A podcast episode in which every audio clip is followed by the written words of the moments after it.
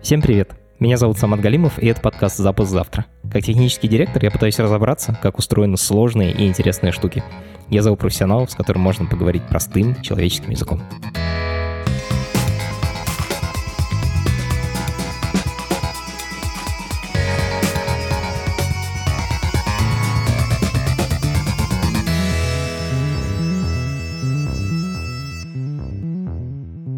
В седьмом классе школы я начал заниматься олимпиадным программированием. Но вместе с этим я начал погружаться в культуру русского интернета. Я знал место в Казани, где в ларьке в одном продавали уцененные журналы «Хакер». Там были выпуски за целый год, и можно было выбирать те, которые подешевле или те, которые поинтереснее. Еще я зачитывался сайтом Башорг. Там цитаты выкладывали всякие смешные. И я помню, как я сидел в классе информатики. Так получилось, что у меня появились ключи от этого класса, и я по ночам сидел переписывался с друзьями Васьки. Это то, как я по-настоящему заинтересовался компьютерами и темой IT. Сегодня мы поговорим с человеком, который стоял у истоков этой субкультуры. Давид Хамак, наш сегодняшний гость, создатель сайта Луркмор. Этот эпизод начался как просто разговор о том, как появился Луркмор и что это за сайт. Если вы его когда-нибудь открывали, то вы знаете, что он похож на Википедию, но при этом статьи там совершенно упоротые. Например, там есть гигантская статья про марихуану или про самоубийство. Его даже в одно время блокировали из-за этого. Но то, что началось как такая личная история и рассказ об одном смешном сайте русского интернета, внезапно оказалось эпизодом об истории русского интернета. Через историю этого сайта видно, кто стоял у истоков русского интернета, как эта субкультура повлияла на жизни целого поколения айтишников, один из них я, и как русский интернет, который начинался как такой киберпанк, анонимный, немножечко анархистская такая движуха, до которой государству не было никакого дела. Как постепенно государство начало все больше и больше пытаться контролировать русский интернет. В общем, эпизод очень личный. Я вам завидую, что вы сейчас слышите. Это подкаст студии «Либо-либо», и мы его делаем вместе с сервисом онлайн-образования Яндекс Практикум. У практикума есть курсы по разработке, по анализу данных и по английскому языку.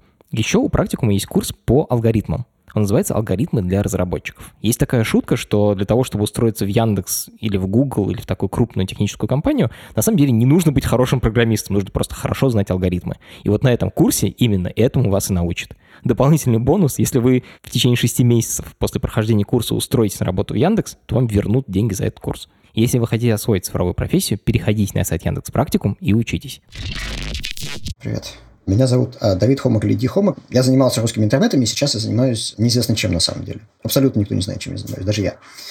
Давид, до того, как мы поговорим про Лурк, расскажи немножко про себя. Как ты сам лично попал в эту интернет-тусовку? А я по образованию горный инженер, не поступивший на филфак сложная судьба. А потом, значит, на первом или втором курсе меня занесло в игражер. Кто-то должен был писать про игры в конце 90-х. Игровая журналистика. Да, игровая журналистика. И мы писали в Навигатор, в Игроманию, в GameXZ иногда. Блин, это все журналы совершенно культовые. То есть то, как в какое-то время Афиша была культовым журналом, вот все, то, что ты назвал, GameXZ, Игромания. GameXZ был абсолютно афишей для всех остальных, и в том числе для нас, для игражера, он был, значит, абсолютно культовым, мы его читали все во всех остальных журналах. То есть, если ты увлекался компьютерами, увлекался там компьютерными играми, то ты покупал этот журнал каждый месяц в ларьках «Союз печать» или как они там назывались, пресса, и читал его. Я так делал. А если ты был школьником где-нибудь в глухом совсем там Челябинске или там под Челябинском, то вы скидывались там 5-7 человек в классе и читали его. Женя Исупов, э, главред игромании, жаловался, вот вы пишете, что вы, значит, скидываетесь половиной класса и покупаете журнал каждый купите. Где я деньги брать буду? Ну вот, ну, смеялся, но ну, понятно, значит, досада редактора, что, значит, сколько копий продать надо. Я помню, еще к этим журналам прилагались CD-диски, а потом DVD-диски с играми, где их можно было сразу начинать играть. Это да, было... это было важно. Этот первый диск появился в 98 году. Мы как раз пришли все в, примерно в эту же эпоху, в летом 98 года в чат GameXZ, и с этого стартовал большой бум игражера. Мы там все перезнакомились, до сих пор общаемся. Вот вся эта тусовка. Я, например, до сих пор дружу с Сашей Башкировым, который фраг сибирский из GameXZ. Мы с ним даже какие-то подкастики иногда пишем, кучу лет, то есть 23 года уже, 24 года. Потом, значит, в 2001 я завел ЖЖ, один из первых, еще до инвайтов, если кто понимает. Это только начало ЖЖ, 2000 год. То есть вот этот ЖЖ, который сейчас считается там типа старым интернетом, тогда он только начинался. Да, 2001 год, вот в июле было ровно 20 лет, как я завел ЖЖ. Мы там быстренько сделали комьюнити аниме, И там, значит, началось обсуждение аниме на русском языке. Мой братик быстро стал его одним из его то ли основателей, то ли, значит, одним из главных модераторов.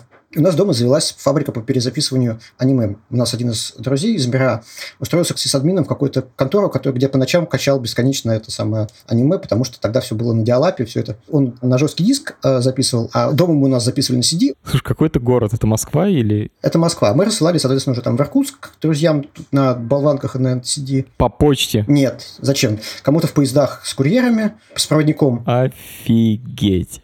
То есть вы общались в ЖЖ-сообществе ru.anime и обменивались физическими дисками, рассылали их по России на железнодорожных поездах. Да. Взрыв мозга. Да, с проводниками можно было передать. GameXZ так и передавал, например, многие диски на рецензию аж в Иркутск. Офигеть! То есть, подожди, это журнал, который я читал в детстве. И рецензенты для этого журнала получали CD-диски с играми тоже через проводников из Москвы в Иркутск. Да. Ну, то есть в Питер точно, в Иркутск, э, я не помню, скорее всего, да. В общей картине, то есть во все остальные города точно, вот в Ростов точно с проводниками. Русский интернет 2000 года. Работает на проводниках. Ну, а как еще передашь? И, соответственно, что там, 2001 год это аниме, потом как-то все это ни шатка, ни валка, и вот 2006 э, год это вот взрыв русского интернета новый, когда уже, значит, не старая гвардия, а более-менее новая гвардия, и мы, значит, с... просто я не очень могу называть этих людей, они сейчас пытаются дистанцироваться от русского интернета, потому что случился лурк, и все, что вокруг лурка случилось, и им очень не хочется палиться. Поэтому я специально у всех уточнил, кого я могу называть, кого нет, и все как-то очень жмутся. Офигеть. Так, стало интереснее. История такая, что люди хотят от нее дистанцироваться. Что произошло? Пока еще ничего. Пока просто 2006 год я прихожу на версии на канал 2Ч, там все очень мирно. Это не 2Ч как таковое, это очень мирное общение, очень такое все живое и хорошее. 2Ч — это супер популярный имиджборд. Имиджборд — это форум, в котором все переписываются анонимно. А еще у 2Ч был чатик в программе IRC, где люди могли переписываться уже под своими именами, но про 2Ч. Это чатик. Это просто такой милый чатик, не анонимный абсолютно, и мы там прекрасно общаемся. IRC — это Telegram 2005 годов. Телеграм-чаты 2000-х годов. Там не было каналов, там были только чаты, которые назывались каналы. Вот, поэтому я до сих пор дико путаюсь. И, соответственно, в этот момент меня подряжают э, поработать одним из... Я был четвертым, по-моему, модератором Башорга в его истории. Башорг — это один из самых популярных сайтов русского интернета в свое время, где писали анекдоты, насколько я помню, да ведь? Типа истории. Это были цитаты из чатиков. Из чатиков, из ICQ-шечек. А потом это превратилось в более-менее истории, значит, там начали рассказывать уже гораздо более сложные, значит, драматические истории, зачастую придуманные, но неважно, все равно это было смешно. То есть вот сейчас все сидят в Фейсбуке, а тогда переписывались Васьки, читали ЖЖ и писали смешные цитаты на Башорге. Да, абсолютно другая эпоха. И вот э, меня подрядили, значит, помочь им разгрести, потому что люди не справлялись с огромным потоком цитат. Он начинал взрываться вот у нас на глазах, этот интернет.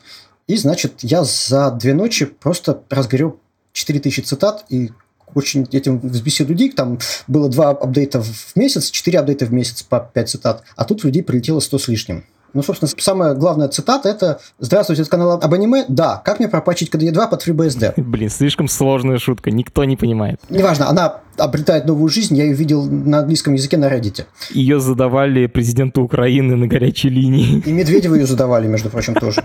То есть просто каноническая цитата. Як пропачити KDE 2 під FreeBSD? Я просто радий би вам користуватися новим програмним забезпеченням і не морочити собі голову. Она несложная, она не имеет смысла на самом деле, потому что задавал ее анимешник, который пародировал это все. Это Сашок Косырин из Канады задавал этот вопрос, он один из модераторов про аниме тоже, и IRC-канала про аниме тоже. Это, значит, цитата, не имеющая смысла вообще физического никакого. Она просто пародия на Linux разговора. Потому что в канале Linux абсолютно точно разговаривали про аниме всегда. И, соответственно, в канале аниме про Linux, про Unix-системы. Итак, ты модератор Башорга с огромной производительностью, разобрал 4000 цитат за день. Дальше начинается взрыв интернета, и нам начинают люди присылать цитаты со всей России. Э, значит, сайт Башорга, свежие апдейты с него снимаются, и люди грузят это во внутренние сети. Надо объяснить, что такое внутренние сети типа Омского интернет-кольца. Это внутренний интернет на город, то есть большая локальная сеть внутри города. Тогда было важно, что внешний трафик внутри, то есть куда-то в интернет считался, и каждый мегабайт стоил денег.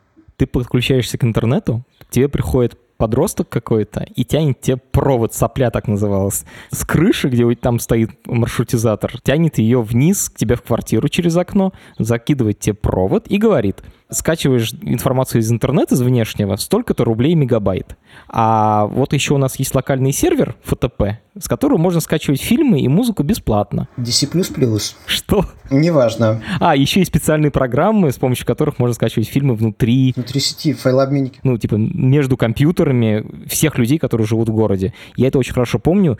Мы уже начали встречаться с моей женой, она жила в Шатуре, и вот в Шатуре была большая на весь город локальная сеть, где были сервера с фильмами внутренние. Я просто точно знаю про Новосибирск и Омск. Про другие города я знаю похуже, но наверняка оно везде было. Соответственно, и вот Башорка его взрывная пуля, дело в том, что он был текстовый, его легко было снять, значит, за сутки апдейт и положить его в локальную сеть. А, то есть не только фильмы люди скачивали, но еще и просто скачивали сайт Башорк, чтобы можно было цитаты почитать бесплатно. Башорк, там Анекдот.ру, еще какие-то вот эти сайты, он попал в ротацию, значит, сисадминскую ротацию главных сайтов, и из-за этого, значит, он был популярен дико, люди шли, значит, во внешний интернет, чтобы прислать нам цитату, и как мне сейчас рассказывают в нескольких других чатах, твой социальный статус в том числе определялся количеством твоих цитат на Башорке. Я должен тут пояснить. Сейчас государство пытается сделать ту же самую штуку, когда они сделали список сайтов, которые должны быть доступны даже при отключении интернета или должны да. быть доступны бесплатно в мобильном интернете. Вот это то же самое, только 20 лет назад делали просто русские сисадмины для того, чтобы экономить деньги. Да, причем самостоятельно и как бы по своему выбору, но, значит, мы в этот выбор попадали стабильно как мне кто-то сказал, на то, что я про каждого человека примерно в русском интернете могу сказать, что я знаю его оттуда, ты оттуда. Так, мне кто-то сказал, ты и есть русский интернет в этом плане. Это не похвастаться, это просто, ну, есть такой момент, что история русского интернета прошла по мне, значит, как колея. А, соответственно, 2006 год Башор, потом все потихоньку развивается, и 2007 год возникает момент, когда нужно все эти мемы и все такое складывать. Причем у меня параллельно еще мысль о том, что мы кучу всего накопали в свое время для игровых журналов, это все пропадает. Там богатая культура, она потихоньку разваливается и устаревает, потому что пришло новое поколение, я начал работать с новыми людьми в игромании и видеомании. И ты понимаешь, что они же не понимают твоих шуток, не понимают твоих культурных отсылок. Да, и просто мы накопали накопали кучу всего, а его нет на русском языке нигде. То есть про Star Trek можно нормально почитать в англоязычной Википедии, а на русском языке этого нет, потому что это не нужно.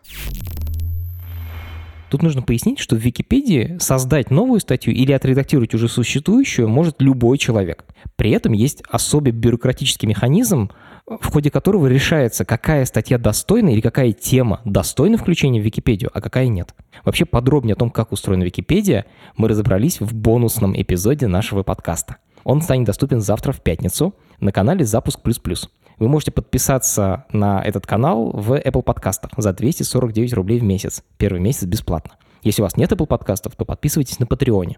В этом эпизоде я разобрался, как устроена Википедия вместе с директором Википедии в России.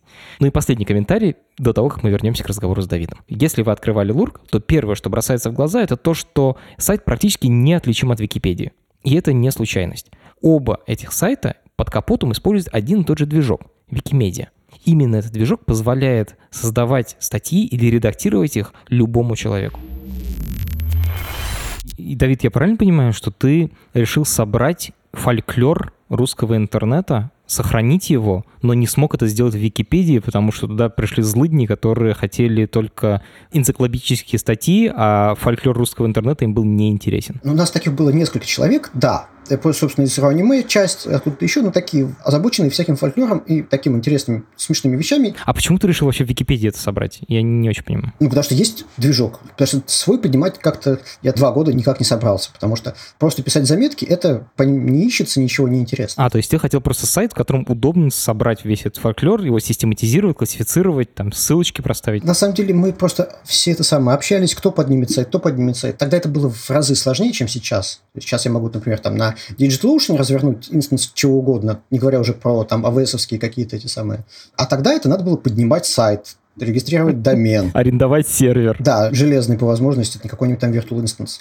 Под движок Викимедии так прямо это самое. Короче, мы все ходили кругами очень долго. Смотрели друг на друга, кто же это все сделает. Вот ты понял, что надо самим делать. А, расскажи про заходы в Википедию. Ты решил зайти в Википедию и там отредактировать статью. Что случилось дальше? Мы там начали писать какие-то статьи и столкнулись с двумя интересными вещами. С одной стороны, значит, люди, которые уважают дико вертикальное общество, то есть все должно быть по порядку, значит, все это надо пересогласовывать, перепроверять, а мы такие анархисты, все про горизонтальные связи, типа пообщались, плюс набег абсолютно безграмотных людей из разных уголков интернета.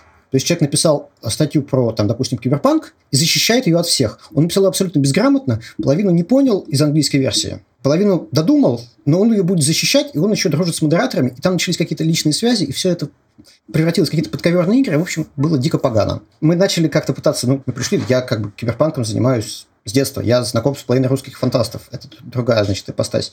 Лично знаком. Я вырос в такой среде. Я начинаю там что-то править, мои правки откатывают, меня банят, когда я начинаю спорить с чуваком. Офигеть. Ну, и справедливости ради, надо сказать, что мы, конечно, вели себя ехидно и безобразно.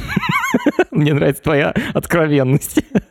Вы их троллили, проще говоря. Ну, то есть мы в какой-то момент начали откровенно троллить и хулиганить, потому что мы поняли, что, в общем, как бы нас здесь не очень Не любят любят. и не очень понимают. Да, и, в общем, мы начали просто уже вот откровенно, значит, троллить все сообщество, а мы были молодые, злые, и что нам терять-то? Плюс мы были очень... Это люди, ну, то есть там реально по полтора высших образования на человека в среднем. То есть это не не выпендриваться, но просто как бы люди с бэкграундом. Очень злые, очень умные, и им больше было нечего делать. Слушай, на что ты вот все это время жил? Я переводил, писал какие-то статьи во всякие гражуры киножурналы. И, в общем, тут еще и Башак потихоньку взлетел, начал какую-то прибыль приносить мне какую-то, значит, не как фаундера, а как модератора какие-то деньги все-таки капали небольшие. Окей, расскажи про войну с Википедией дальше. Дальше она была какой-то позиционной, то позиционной, то набегами. Короче, мы рейдили какие-то статьи. Короче, я даже не помню подробностей, просто я писал какие-то огромные просто на их форуме, который «Внимание участников» назывался, и, значит, на описаниях к удалению статьи, потому что то мы пытались что-нибудь удалить, то наши статьи пытались удалить, то наши правки пытались откатить. То есть вы боролись с бюрократией и ее же методами пытались бороться? Или как минимум развлекались? Получали массу удовольствия, несомненно, пока нам не надоело. Вот, когда нам надоело, мы решили, что надо что-то свое делать. Ну, описать этот фан невозможно. Просто это был, ну, чистый, значит, такой фан потроллить бездушную бюрократическую машину, пока, значит, есть запал. Как запал кончился, мы, значит, ушли. Это какой год? Это шестой, седьмой. Начало седьмого максимум. Потом, значит, мы долго печально друг на друга смотрели, кто же, значит, сделает нормальную Википедию, как положено у Бендера, с бэджеком и шлюхами, ну вот со всем вот этим вот. Ну, что-то никто не торопился. Пока, значит, один человек из э, Нижнего Новгорода на своей локальной машине при помощи, значит, еще одного нашего товарища не поднял локальный инстанс Викимедии и не назвал его Луркмуар. Движок Викимедиа. Это движок, на котором работает Википедия, но он вообще-то open source, то есть его может взять любой человек и запустить на своем сервере у себя. Это непростая, скорее всего, задача. Вот расскажи, насколько это было трудно вообще. Я не очень знаю, на самом деле, насколько это было трудно в тот момент. Ну, то есть у человека была Linux-тачка домашняя, у всех тогда была Linux-тачка домашняя где-нибудь в кладовке. Не знаю, они полдня возились, и, в общем, Слушай, Linux тачка домашняя, это значит компьютер, на котором был установлен Linux, и он мог работать не только как компьютер, но еще и как сервер. Сейчас как бы все сервера стоят в дата-центрах, а тогда было нормально иметь такой небольшой псевдосервер, ну просто, короче, компьютер, возможно, без монитора, у себя в кладовке. это называлось тазик. Я не знаю, почему это называлось тазик, но это называлось тазик. Ну, в общем, вы подняли движок Викимедии, то есть движок Википедии, по сути, у себя. То есть такой клон Википедии, только без статей, только движок. Да, и начали туда писать первые статьи. Какая была первая статья? Hello World была первая статья, очевидно. Мы еще ничего не, не успели написать, потому что дальше случилась цепь событий, в которых я, соответственно... Раз, это было без меня, это было не мое, я просто сидел на канале, где это все обсуждалось. И мы пошли, значит, попить кофе с э, чуваками с Башорга, и я им как раз между делом рассказываю, что вот, наконец, кто-то поднял Лоркмор. Я рассказываю тех директору Башорга, говорит, подождите, я же домен Лоркмор зарегистрировал две недели назад как раз под это дело, но еще ничего не сделал. Короче, мы поговорили, тут же я списался с теми чуваками. Короче, в результате на мощностях Башорга через три дня был поднят нормальный уже сервер Лоркмора на нормальном домене, без э, опечаток. Значит, одни чуваки поднимают у себя этот движок на домашнем Под сервере. кроватью. Под кроватью. Ты об этом рассказываешь техническому директору Башорга, одному из самых популярных сайтов русского интернета в тот момент. И он говорит, вау, вау, вау, я как раз зарегистрировал домен, но не успел поднять сервер. Да. И все закрутилось. И все за ближайшие дни поднялось нормально, значит, и Уже на взлетело, да. мощностях Башорга. Круто, но на сайте lurkmore.ru. Да. Это потом нас укусило пару раз в жопу, но... То есть тогда никто не думал в 2007 году, в июле 2007 года, что это как-то чревато чем-то. Президентом был Медведев, соответственно, все колосилось, русский интернет цвел, а Башар получил премию Рунета, все было замечательно. Слушай, подожди, ты уже второй раз сказал слово луркмор.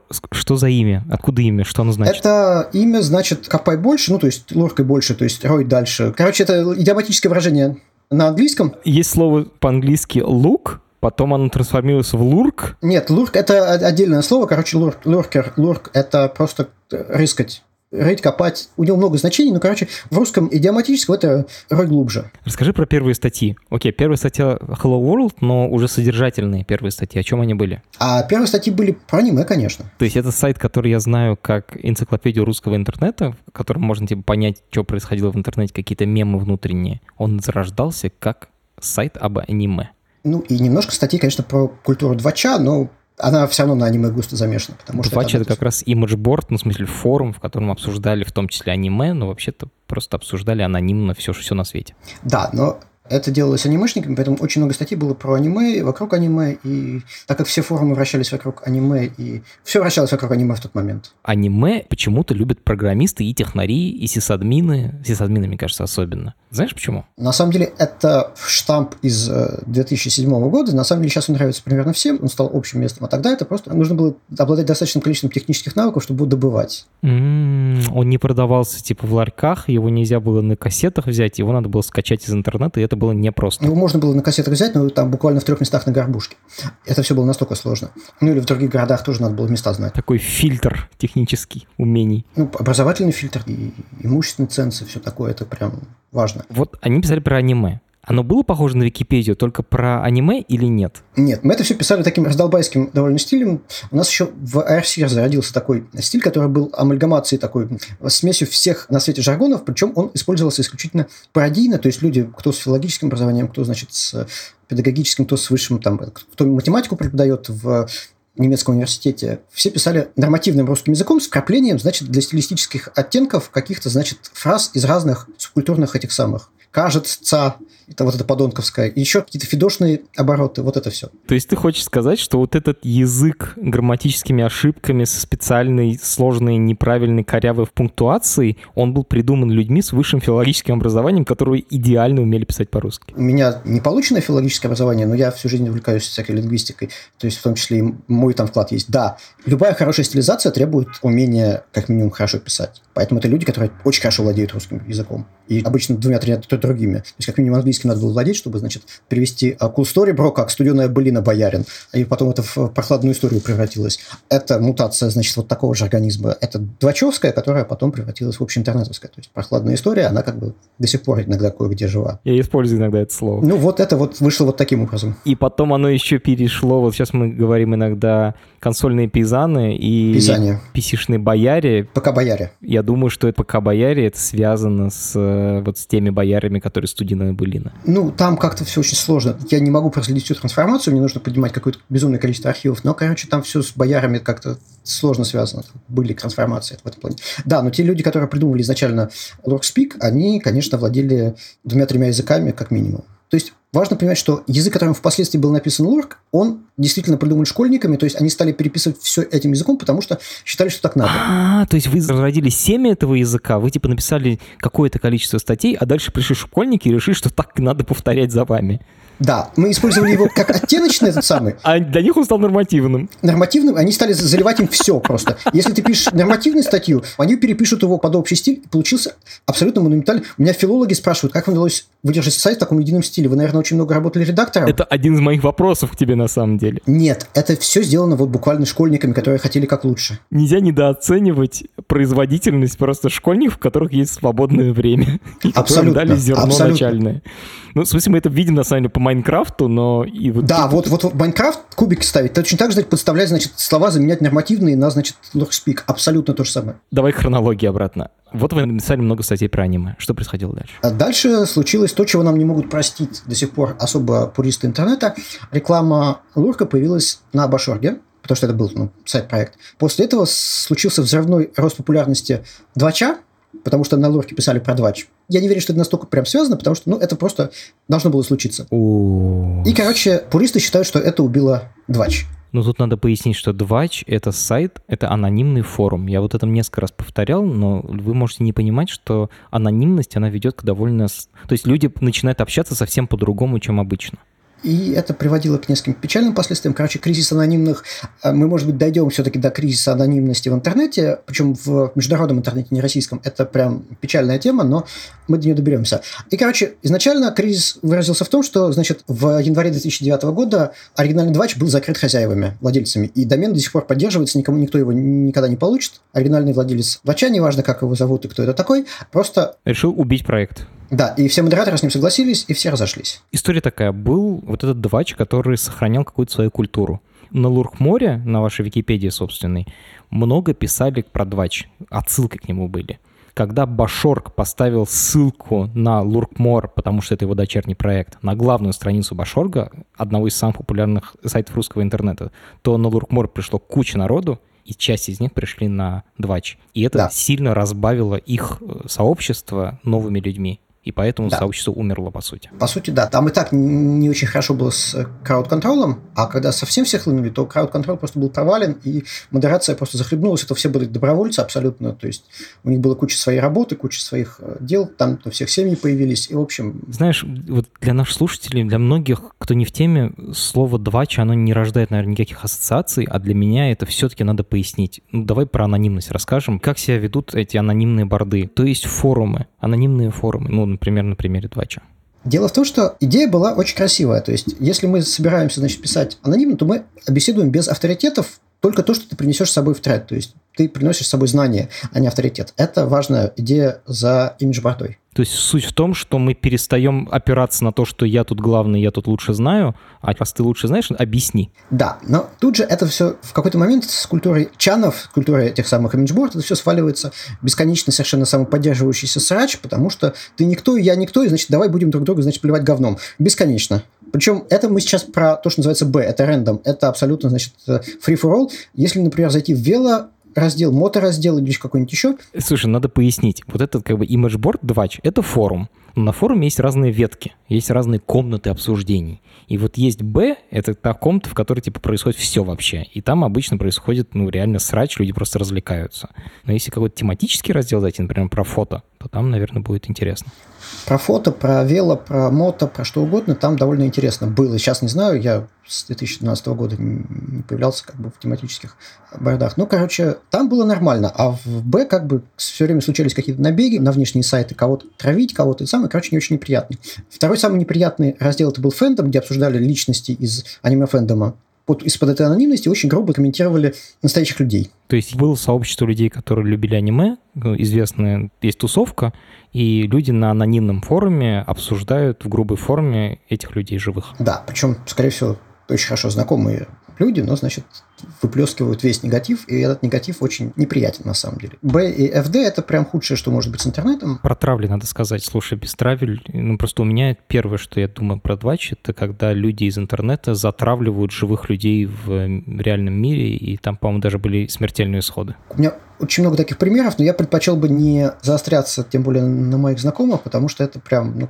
каждая история очень болезненная, и каждый раз кто-то из моих знакомых, под который попадает, это прям очень неприятно. Вообще говоря, это жутко, когда тебя начинают гнобить люди из всего интернета, десятки, сотни людей начинают травить одного человека в живом мире. Интернет ты еще можешь закрыть, а там, когда к тебе в подъезд начинают подходить люди, это уже страшно. Это происходило много раз. У меня есть куча других таких историй, как кого увольняли с работы, как кого-то настучать в службу безопасности Сбербанка с фотографиями, еще что-то. Ну, то есть не потому, что даже не нравится кто-то, а просто потому, что скучно. Это скучно, и это такая самоорганизация. Мы говорим о том, что интернет — это место, где можешь самоорганизоваться и сделать безумно классные вещи, но безумно ужасные вещи тоже очень легко происходят, и анонимность на форумах этому очень способствует. Блин, это звучит прямо как «давайте по паспортам будем интернет пускать». А это, но... к сожалению, я, я, я против такой идеи, чтобы пускать интернет по паспортам, но вот, к сожалению, такая анонимная вот самоорганизация ведет в том числе и к такому, вот это надо учитывать всегда, потому что ну, что делать? В том числе тот же Reddit самоорганизовался в свое время, и бостонского бомбера нашел совершенно не того человека, и было много, значит, драмы.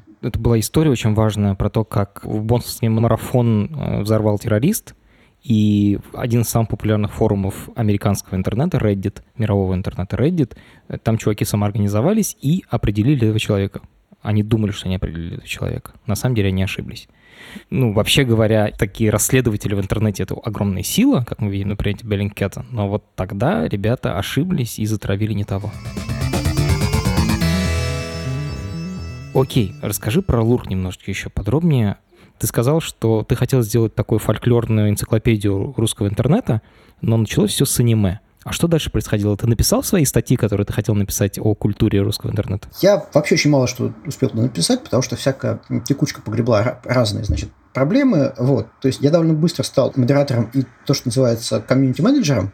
Всего админов, то есть модераторов, админов, как ни называю, их было ну, не очень много. И у нас правило, у нас ни с кого, кроме двух случаев, не снимались права администратора. То есть они навечно даются. То есть все, кому давались права в 2007 году, они теоретически могут залогиниться на сайт и воспользоваться всеми правами, соответственно, модератора. Эти права дают практически полный контроль над сайтом, кроме назначения новых админов. В Википедии все по-другому, там такие права даются на год, их надо переизбирать. И вот Именно поэтому. А, вы, вы как бы в отместку Википедии сделали по-другому. У нас абсолютно горизонтальная анархическая структура, и мы, значит, соответственно, всегда принципиально у нас был некий, значит, закрытый, то есть, ну как закрытый, просто не всем известный RC-канал, ну то есть чатик, где мы собирались, обсуждали все это самое.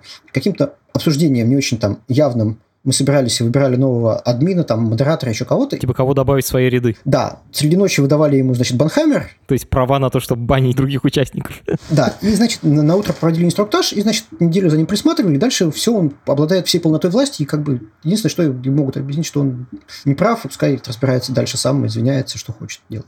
Всего один раз нам пришлось человека выгонять из модераторов. А сколько у вас было вообще модераторов, таких админов?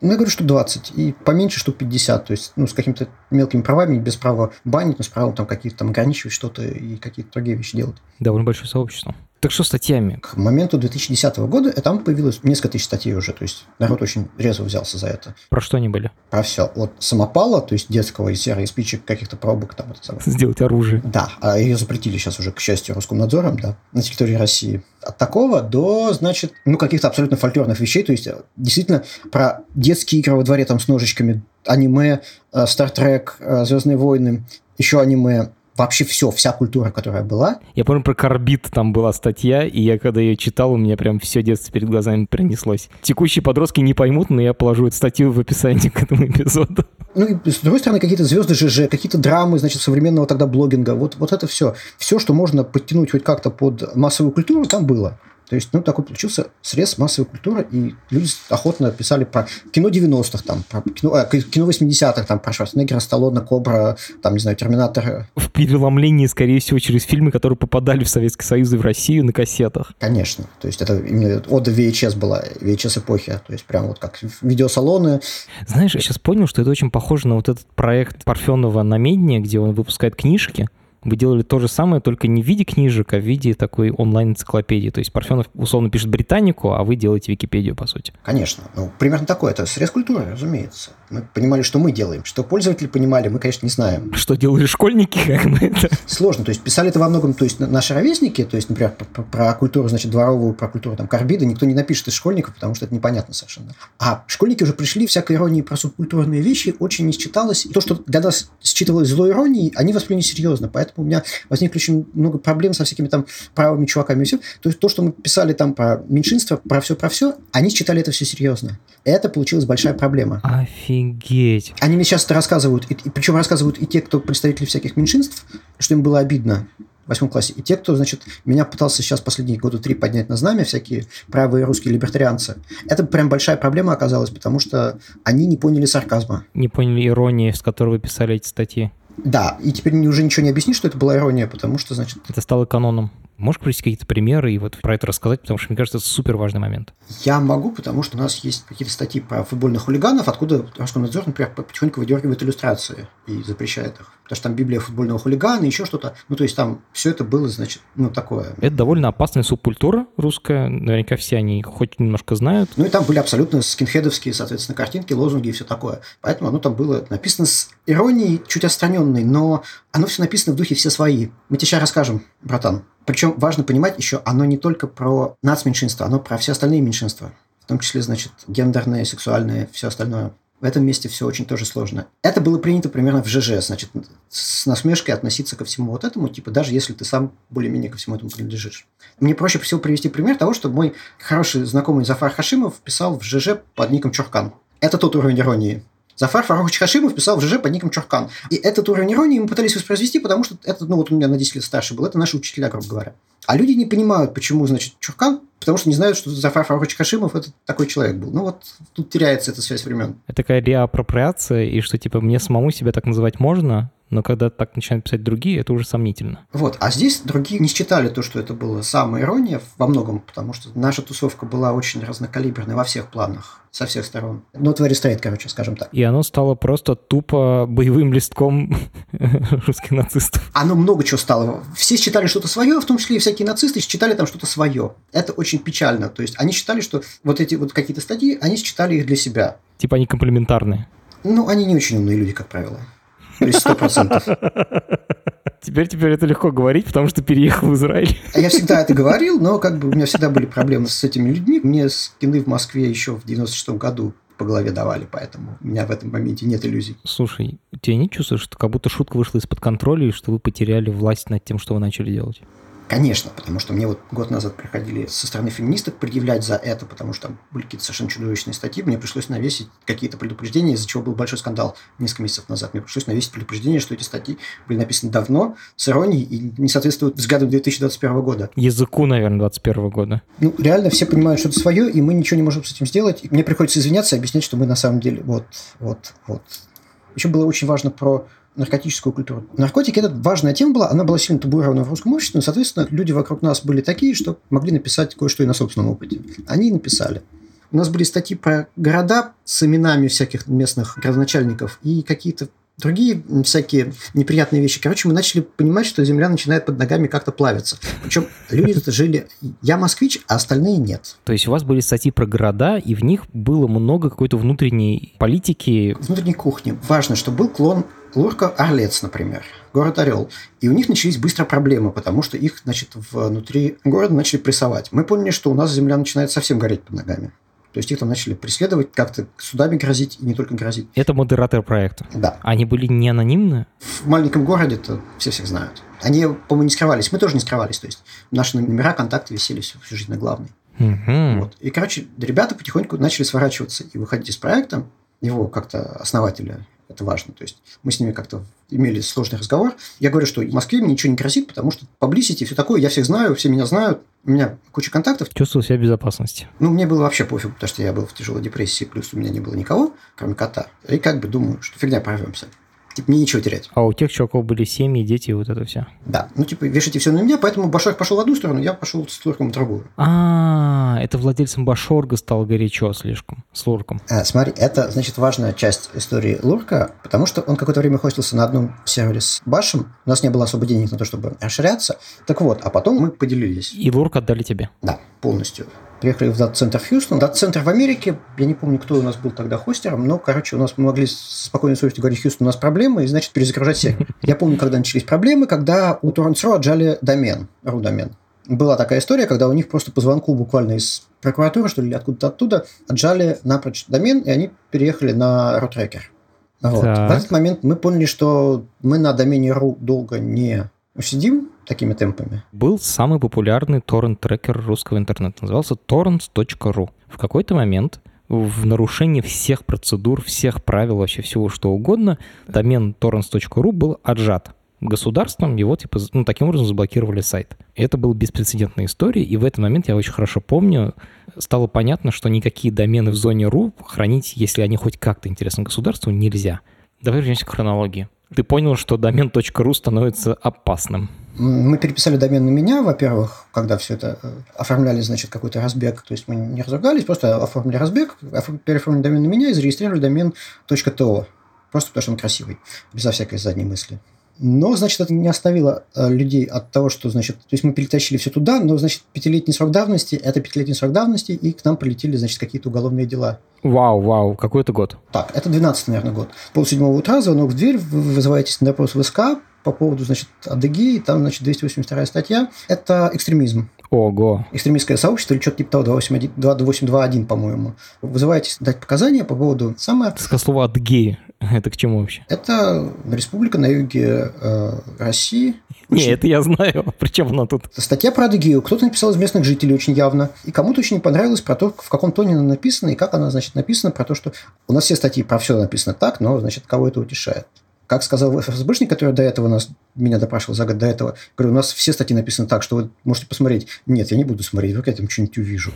Тут придется какое-нибудь дело возбуждать. Ну, не возбудил, значит. Тогда, значит, обошлось. То есть, меня на проверке вызывали еще да, пару лет до этого. Что там было в адыгейской статье? В адыгейской статье, ну, там было написано в первых же строках, что похоже на карте на кусок говна, ну, Республика Адыгея. Короче, ничего хорошего там не было написано. Слушай, ну это просто троллинг. Это абсолютный тупой троллинг. Кто-то писал из местных, потому что сознанием дела просто размазывал республику, вот прям вот помидорная республика это называлась местными. То есть, ну, я не знаю, что, насколько это все правда, но то есть похоже на правду, все, что там было написано, потому что откуда такие подробности знать? Не вы писали. А мы почти ничего не писали сами, потому что это все чистый юзерский контент, то есть почти все написано, ну, с тем же успехом можно ЖЖ предъявлять то, что, значит, писали они. Мы очень общий контроль осуществляли, очень такой, то есть модераторы банили тех, кто нарушал правила, а мы, значит, банили модератора.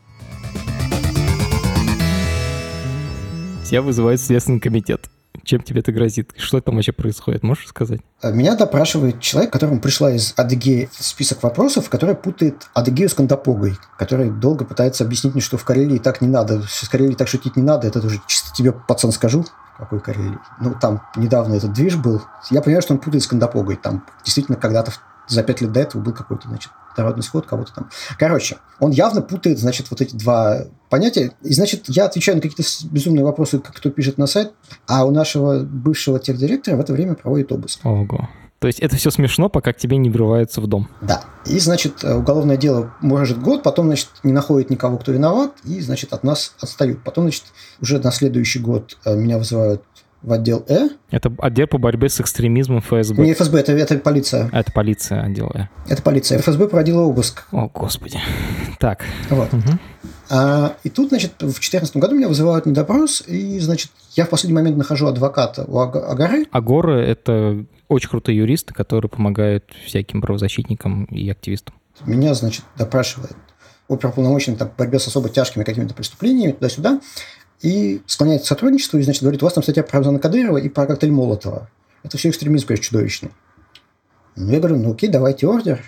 Я вам выдам тех, кто это писал. Без ордера, конечно, ничего не получится. Нет, давайте вы нам просто будете сливать тех, кто пишет эти статьи. В смысле, ну так, я вам письмо, вы мне айпишники. Я говорю, давайте нет. Ну, как-то, короче, не поняли друг друга. После чего мне адвокатка и, соответственно, в Агаре, в принципе, сказали, что лучше бы я куда-нибудь из России на некоторое время испарился. Ну, я испарился. Это какой год? 14-й. Ну, потом мне продолжили звонить, периодически допрашивать. Может быть, я приеду, дам ему показания. Я сказал, может быть, вы лучше сюда. Ну, как-то они, короче, не договорились. Уехал ты из Рамзана Кадырова, по сути. По сути, да. Это еще без Роскомнадзора. Роскомнадзор, значит, соответственно, в конце 2012 года нас заблокировал первыми в России, фактически первыми из больших сайтов по закону о защите детей от информации. Ага. От какой информации защищали детей? От марихуаны. То есть у вас была статья про марихуану? О, господи, я помню, она была просто титаническая, она была огромная, с научными выкладками, конечно, и с опытом употребления, там, с трип-репортами, но все-таки это была довольно серьезная статья. Обоснование было такое, что ее забанили за то, что там написано, что в других странах она используется как обезболивающее. То есть единственное обоснование, это значит, нельзя такое детям в России показывать. Хотя это вообще-то факт. Я живу в стране, где ее выписывают как обезболивающее. То есть я могу пойти и выписать ее как обезболивающее, как говоря сейчас. Но, значит, такого нельзя. Угу. Защитили детей. Да, и мы, конечно, то есть в тот же момент, как нам мы сидели с гостями, что-то играли в Guitar Hero, пили пиво, мне сказали, что у нас сайт не отзывается. Мы такие, не должно такого быть. Проверили, что-то как-то действительно не очень. Но мы, короче, поняли, в чем дело, перенесли тут же на другой айпишник на нашего mail-сервера, подняли, все взлетело, как бы мы особо ничего не заметили в ту блокировку. Роскомнадзор тогда еще не умел качественно блокировать, и можно от него было довольно легко бегать. Ну, в общем, мы побегали какое-то время. В общем, я следующие 36 часов давал интервью о том, какие они идиоты и как, в общем... И все возбудились, все медиа про это написали, потому что это на самом деле был один из первых разов, когда Роскомнадзор заблокировал какой-то крупный сайт в русском интернете. Так это фактически был третий день действия закона и первый, соответственно, день, когда блокировки должны были через 48 часов вступить в силу, они вступили, собственно. Это первая волна была. О, Господи. Просто до этого сайты в русском интернете можно было блокировать только по решению суда. А тут внезапно появилась организация, которая может просто вот взять и сказать, этот контент опасен для детей. Так что мы его заблокируем в течение там с каких вот 24 или 48 часов без всяких типа и ничего сделать нельзя, просто вот как мы блокируем, а вы дальше сами разберетесь но при этом технические возможности блокировки тогда тоже еще были не очень хорошо отлажены. Роскомнадзор только появился, он только начинал договариваться с оператором. Я помню, в те годы даже были такие движения операторов, типа, давайте не будем всему этому подчиняться, потому что это полный бред. То есть то, что сейчас мы считаем нормой, то, к чему мы привыкли, то, что всегда любой сайт могут заблокировать там за 5 часов, тогда это казалось дикостью. И это всего сколько? 7 лет назад? Угу. Слушай, расскажи, как вы бегали потому что понятно, что сейчас уже так не особо не работает, но все-таки исторически но, интересно. Но у нас было какое-то количество айпишников, мы просто с одного на другой просто переехали. У нас сисадмин... это, это надо понимать бизнес-модель Лохмора. Она состояла в том, что наш главный сисадмин жил у нас сосед... у меня, мы было жить негде, он жил у меня в соседней комнате. Вся бизнес-модель Лохмора держалась на этом. Это очень хороший программист. Он единственный человек, который дал разрешение на то, чтобы его упоминать вообще хоть как-то, это Евгений Сыромятников. Он сейчас в Чехии живет, работает девелопером в Red Hat. Неплохо. Red Hat — это главная компания, производитель Linux, ну, такая корпоративный поставщик Linux. Он до этого пилил Linux, я не помню, какой, Astro, что ли, короче, kernel команде где-то. То есть он до этого пилил очень серьезные штуки. Вот. А сисадмином он, собственно, потому что он за, за сервер отвечал у нас. А второго главного сисадмина я до сих пор не знаю. У нас как команда такая, что это вот звучит абсолютно киберпанком. Это надо уточнить, что я не знаю, как зовут Второго сисадмина? людей, с которыми... Второго главного сисадмина. Я не знаю, я никогда с ним не виделся. Я знаю только как ник версии. Я не знаю других его контактов. Офигеть, это реально киберпанк. Большую часть людей, которые мы назначали администраторами, если это не мои знакомые по какому-то там РОАНИМЕ, я их не знаю. И никогда не спрашивал, никогда не, не, не интересно было. Я... Реально анархистская ячейка, как боевая организация. Абсолютно. Ну, просто не принято было спрашивать, и не принято как зачем. Захочет, расскажет. То есть я говорю, про одного я знаю, что он из Беларуси. Все. На этом, значит, его какие-то другие установочные данные заканчиваются. Ну, окей. Слушай, про то, как переезжать с айпишников. Просто когда ты пишешь адрес сайта, например, google.com, Сначала твой компьютер идет и спрашивает у специального сервера публичного, типа, а какой адрес у этого сайта на самом деле? Адрес на самом деле это просто набор чисел, как телефонный номер. И вот этот телефонный номер можно быстро поменять оставить адрес, который ты пишешь, там, lurkmore.to или там lurkmore или google. или medusa.io, человеческий адрес остается тем же самым, а номер телефона, который к нему привязан, там, IP-адрес это называется, он меняется. И Роскомнадзор тогда умел блокировать только по IP-адресам. То есть они заблокировали один IP-адрес, а вы его сразу заменили на другой. И сайт продолжал работать. К сожалению, сейчас уже так не работает. Сейчас государство потратило миллионы, сотни миллионов рублей, а может даже долларов на то, чтобы поставить оборудование, которое блокирует сайты уже по названию. И заставить провайдеров поставить кучу оборудования за свои деньги. Да, именно так. И именно этим государство занимается последние там 10 лет я за всем этим следил, и каждый раз я думаю, господи, ну теперь это уже не будет. А вот ну, сейчас мы находимся, по сути, в ситуации, когда все можно заблокировать. Окей, вас начали блокировать. Вы бегали первое время, а что дальше происходило? А потом мы подумали, подумали, решили, что мы будем геоблок для России ставить, потому что тогда VPN не блокировались, тоже важный момент что просто хочешь почитать статью, иди э, через VPN, а для России мы георестрикт влупим. А зачем вы сделали георестрикт для России? Почему вы сами блокировали сайт для посетителей из России? Не сайт, а отдельные страницы. а, отдельные страницы. Заблокир... Как у Ютуба этот контент недоступен на территории Российской Федерации. То есть мы договорились с Роскомнадзором, они тогда еще отвечали на наш... Ну, то есть при ситуации в том, что наша анархистская ячейка переписывалась непосредственно с начальником, заместителем главы Роскомнадзора, вполне себе вот так вот. У меня до сих пор с ним переписки хранятся. Э, он вполне был вменяемый чувак, хоть и специфически военный. Вот, но Максим Птенцов это был. Ну, то есть, с ним было не очень приятно общаться, потому что все-таки разговор через колючую проволоку, и понятно, кто с какой стороны, но все-таки он как-то был ну, более человечным, чем Слушай, надо пояснить. Роскомнадзор говорит, вот эта статья про марихуану, она опасна для детей, мы ваш, весь ваш сайт нахер заблокируем, если вы эту статью не удалите. Вы сначала пытались от этого бегать, а потом сказали в какой-то момент, окей, Роскомнадзор, если ты считаешь, что эта статья опасна для, для русских школьников, мы заблокируем ее для всех посетителей из России. То есть вы сами закрыли эту статью для посетителей из России. А все остальные люди, весь остальной мир, может открывать эту статью тоже – но за счет того, что она заблокирована в России, Роскомнадзор говорит, окей, у нас претензий больше нет, и открывает все остальные ваши статьи вашего сайта просто да. так. А статью про Мирхон для того, чтобы прочитать, нужно зайти через VPN. Окей. Угу. Ну, мы повесили, конечно, ссылки, как добыть VPN на эту заглушку. Прямо на этой же странице, которую блокируют. Да, конечно. Вы написали, конечно. как установить VPN.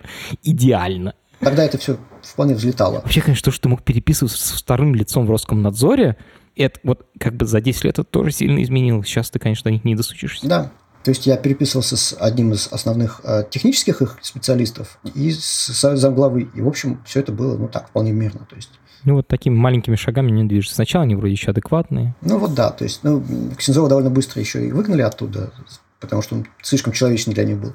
То есть, казалось бы, тогда это воспринималось как абсолютно деревянная солдатская фигура, а сейчас мы спустя 7 лет вспоминаем, что он еще ничего человеком был. Тут абсолютно, конечно, история про относительность всего этого безобразия. Что происходило дальше? А дальше, ну вот, шаг за шагом нас как-то... То есть, э, еще раз, почему мы не могли долго бегать по айпишникам? Айпишники тогда начали быть в огромном дефиците. Это сейчас как-то все это опять отпало, значит, апокалипсис пропал. А тогда за них стали брать очень большие деньги, а у нас все это было на наши карманные деньги. То есть Лурк – это бесприбыльное совершенно предприятие, которое а, там за какую-то рекламу приносило какие-то копейки, которые периодически нам приходилось из своего кармана покрывать, потому что я там днем работал э, техписателем где-нибудь в, э, на Красном Октябре там, стартапы эти все. Вот. А, соответственно, когда не хватало у меня, покрывал наш сисадмин Евгений. Охренеть. Я хотел спросить тебя про деньги, но, получается, это не зарабатывало. Я помню, была реклама на Луркморе, всегда была реклама. Во-первых, она была включена для всех, кто зарегистрировался. Ее очень долго не было на главной вообще ни для кого. И для зарегистрированных пользователей ее нет, не было и не будет никогда. Но это как бы не принципиально. Вот. Оно плюс-минус там чуть-чуть выше нуля, а сейчас это после того, как э, и рубль упал, и, значит, соответственно, и все остальное, оно приносит там какие-то... Ну, короче, домены надо оплачивать на штук 5, э, там все остальное, короче, все это как-то не очень красиво выходит. Мы случайно купили домен, который стоит 100 баксов в год. Два. Мы не очень умные. Слушай, то, что тебе как бы 200 баксов влияют на экономику, это значит, как бы там не очень много денег принято. Это, там, там никогда их не было много. Опишки в дефиците мы не можем много бегать, поэтому мы вводим геоблокировку и, в общем, как-то бегаем туда-сюда.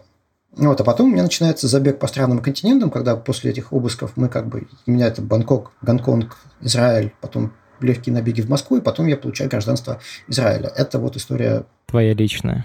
Да, потому что как бы и в какой-то момент это все перестает развиваться, потому что у меня кончаются силы, средства и все остальное. Ты перестаешь им заниматься. Я вижу, что появился сайт T-Journal, который начинает обозревать мемы в реальном времени. Я понимаю, что время Башара просто ушло. И это в 2012 году я говорю, что в каком-то интервью, что я вижу там еще полтора-два года жизни этому проекту, наступает 2014 год. Ну, вот оно и кончается. Все абсолютно логично. То есть ты хочешь сказать, что идеологический преемник Луркмора — это, по сути, T-Journal, который пишет тоже о тех же самых классах явлений, но в реальном времени команда журналистов и людей, ну, просто читателей, а, которые тоже добавляют статьи. Потом T-Journal сдулся, об этом пишет, как говоря, уже МК. Об этом пишет вообще мейнстримная пресса. Это как начиналось с компьютерными журналами и игражуром. Сначала это нишевая штука, а потом это мейнстримное развлечение. Мемы в интернете.